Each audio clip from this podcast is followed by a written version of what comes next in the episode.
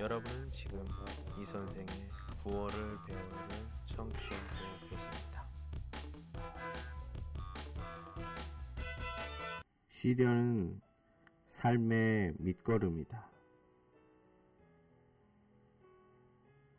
사람들은 누구나 자신에게 닥친 시련들을 피하고 싶어 합니다.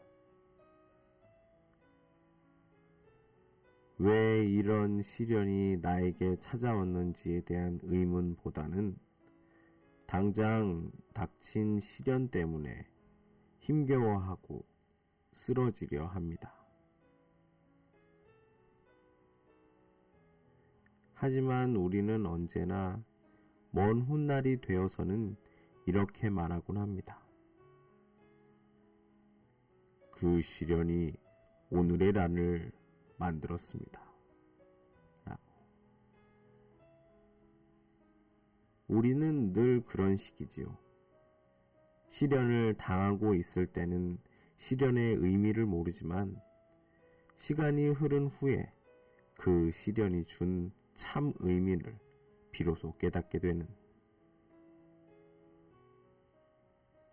시련은 늘 그 시련을 이겨낼 수 있는 힘과 용기, 그리고 커다란 교훈과 함께 찾아오는데 우리는 종종 그 사실을 너무 늦게 깨달아 버리고 맙니다. 이제부터라도 달라져야 하지 않을까요?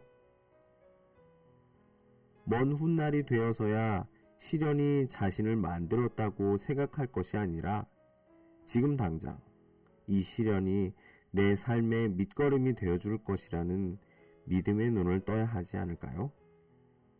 먼 훗날이 아니라 지금 당장.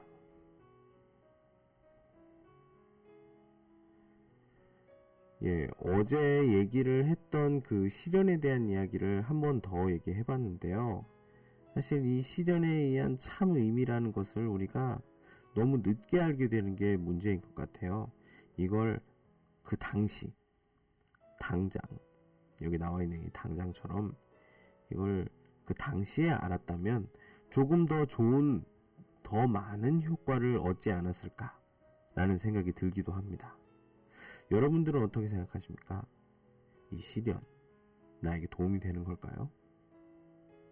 어떤 사람에게는 이게 씻을 수 없는 상처가 되기도 하지만 어떤 사람은 아 이걸 토대로 어, 이걸 어떤 하나의 계기로 좀 더 자신의 좀 더 좋은 삶을 또 좋은 질량 하우더 그런 삶 또는 성공한 삶을 가기 위한 하나의 과정이라고 생각하는 사람들도 많이 있습니다. 긍정적인 생각이라고 볼 수가 있을 것 같아요. 자, 여러분들은 어떻게 생각하십니까? 선택권을 드리겠습니다. 이 시련.